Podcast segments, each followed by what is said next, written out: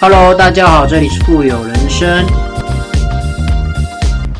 开通快手账号呢，两个月之后呢，周杰伦终于开直播了。周杰伦出场仅仅半个小时呢，观看的人数呢达到了六千八百万，同时在线观看人数呢的峰值呢达到了六百一十万这么多，打破了快手直播的记录。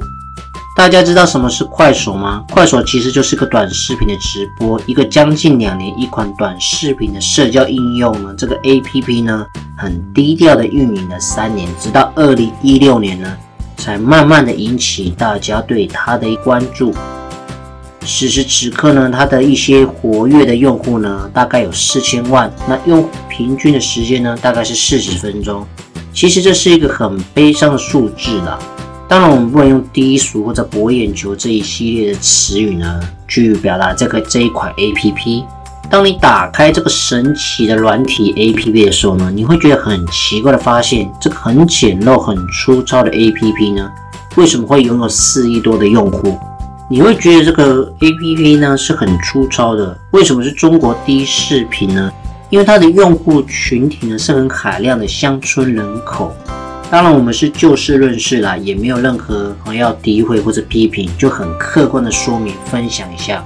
当你打开这个快手直播的时候呢，你能看到一个自虐视频，或者是低俗的一个段子、尬舞的一个社会摇，或者各种怪异行为的人，凭直觉呢，你就可以感觉到其中充满了一些很奇怪的场景。但是呢，周杰伦呢开通了这个账号。要知道呢，在快手直播上呢，上半年的平均一天的活跃人数呢，才一点七个亿。周杰伦一个人的直播呢，就占了三分之一这么多。更令人瞠目结舌的是，他没有任何卖货，但周杰伦这场直播的打赏费用呢，超过了两千万哦。从数据上来看，周杰伦这场直播秀呢，似乎非常成功。因为除了短暂的微博热搜呢，也没有在任何的朋友圈或者是知乎这些搜寻平台上呢，看到有关于本次直播的消息。所以呢，本节目呢，应该也是所有 podcast 里面第一个分享这样的内容。要知道，周杰伦的直播首秀呢，不仅是寄托了快手官方想想出圈刷屏的希望，还被快手的网红们呢视为曝光的一个快速通道。不过很可惜的，这些人呢都没有如愿以偿。在那一天夜晚呢，哦，这些准备狂欢的人呢，不仅仅是快手的官方，或者是周杰伦的部分粉丝，当然还有一些是快手的直播们。没看过快手直播的同学呢，可能会不知道，快手直播间呢，它右上角有一个观看人数，你去点击它，点击它之后呢，你就可以看到在线上的人数这样子。但是这个在线观众的展示呢，不是随随便便来的，而是按照礼物的金额呢数量来做一个排序。也就是说，如果你刷的金额越多，你的排名会越在前面。因此呢，快手一直有这样刷礼物涨粉的一种套路，通过给这些主播呢一直刷礼物做曝光来给自己涨粉。所以在那一天的夜晚呢，快手的主播呢就盯上了周杰伦的流量，毕竟那可是周杰伦啊。第一次直播的这个噱头呢，肯定会上热搜，说不定到时候呢，他们自己这些直播主呢还能够涨粉。所以在短短三十分钟左右的直播时间里呢，第一名的主播呢刷了七百二十万的人民币哦，第二名还刷了五百多万的人民币，第三名、第十名当然也在百万以上人民币以上了。光前面四个加起来就刷了一千八百多万人民币哦。大概是七八千万的新台币这么多，不仅仅是金额很吓人。经过一番的爬文，我发现啊，这背后藏了不少的花样。大家可以仔细的去看哦，这些砸钱金额超过百万的直播主中呢，其中有三位来自于一个团队，快手粉丝数最多的主播——心有志辛巴八一八的团队。这个团队呢，为了涨粉。为了吸引粉丝，在周杰伦直播间足足砸了一千三百多万。不过可惜，他涨粉哦，吸引粉丝的效果呢，不如预期。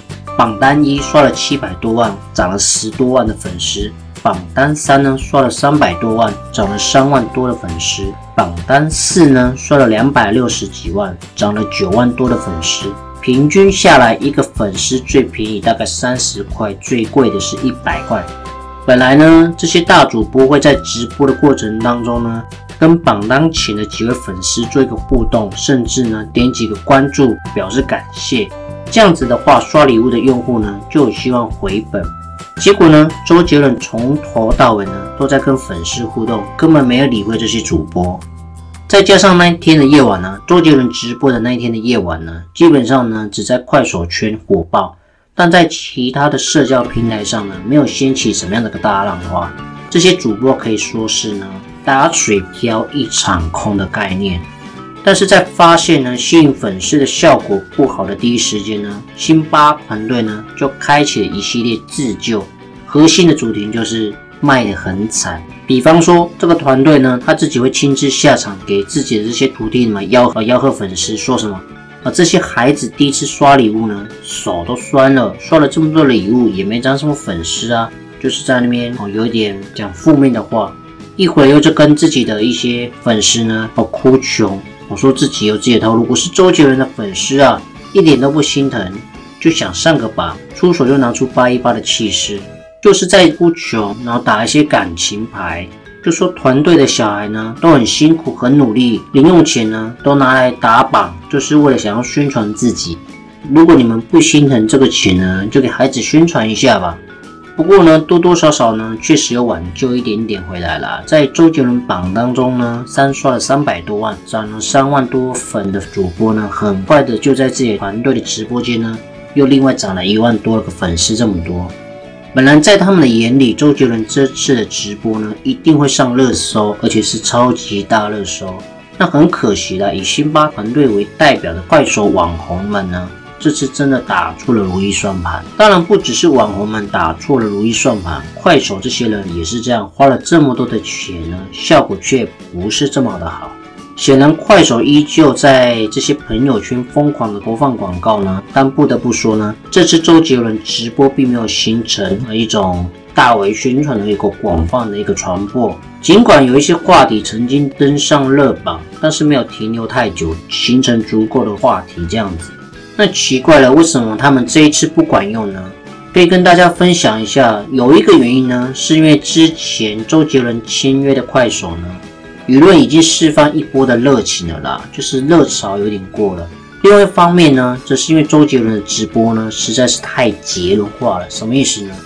从开始直播准备开始的时候呢，不到半个小时，周杰伦就说：“哦，结束了。”我以为才刚开始准备要暖场，做一些魔术的表演，结果结束了，正片要开始了。接下来要做些什么呢？然后就开始回放回放，哦，甚至很洒脱，很随性。没有置入太多营销的一些话题，半个小时呢，说长不长，一下就过去了，所以导致直播呢还没有充分的发酵，就这样子结束了。一般来讲，首次直播的关注度呢肯定是最好的，但是直播的聚焦度呢却越来越低，所以就算是对象是周杰伦呢，难度也确实越来越大。所以呢，众所皆知，周杰伦是著名的歌王。什么是歌王？直播一波再播。除了歌王的本质呢，也和他的完美主义是有关系的啦。就是说，他这次硬币的魔术表演呢，练了超过二十天，直到满意才开始愿意开播。但是开播呢，直播也大概哦半个小时就结束了。所以呢，这些人呢，其实呢，周杰伦是一个超级大明星，其实也不需要经常直播了，靠这个来吸引流量。也不需要像其他人一样啊卖艺卖身卖艺，所以呢，下一场什么时候会再开始播呢？谁也不知道。所以在这边说个结语哈，在二零二二年呢的春节呢，快手因为赞助了春晚呢，用户量啊有瞬间暴增这样的状况。可是通过春晚吸引大量圈外的用户呢，也没有留住这些粉丝。虽然这次引入了周杰伦。可以看得出，快手呢确实想利用这方法呢扩大自己的 APP 的实力，比如通过这些非常强的明星呢来吸引一二线的年轻的用户。但是作为一个社区的内容 APP 呢，核心价值还是内容、用户跟一些生态之间的匹配。比方说，抖音时尚新潮的内容呢，天然吸引了一些用户，粉丝在这里呢不用花很多力气，很自然而然，明星就跟着进来了。所以，如果你没有一个很合适的土壤话呢，进驻再多的明星呢，也是很难留住留得下粉丝的。所以啦，快手崛起呢是比较乡土 local 的文化，核心用户大多还是一些乡村老镇的人。如果你要靠一个明星来强拉用户呢，确实是有点难啦。尽管那个人是周杰伦呢，也应该很难带动快手吧。所以啦，早在直播开始之前呢，论坛上就有很多的提问：如何看待周杰伦宣布将在快手粉丝破千万时开直播？你会有哪些期待呢？其中有一则呢，战术呢特别的多。他这样写：我的期待很简单，其实不需要他唱歌，只要周杰伦坐下来跟我们这些粉丝们呢一起聊聊天，这样子就可以了。比方说这几年的一些心态上的变化，或者是他分享一些生活上值得分享的小故事，因为他给我们的作品呢已经够多了，所以我只期待他呢坐下来就像我的好朋友一样那样跟我们聊聊天就可以了。不得不说呢，周杰伦这个王者归来之战呢，确实是有模有样啊。不管从数据上的表现，或者是在直播间的互动的氛围呢。确实展现出他的硬实力的顶尖名流，不管他什么时候复出呢，都保有一个号召力。从零粉丝到突破千万粉丝呢，只用了短短五天的时间。七月二十六号直播结束后呢，这个数字呢将近三千多万。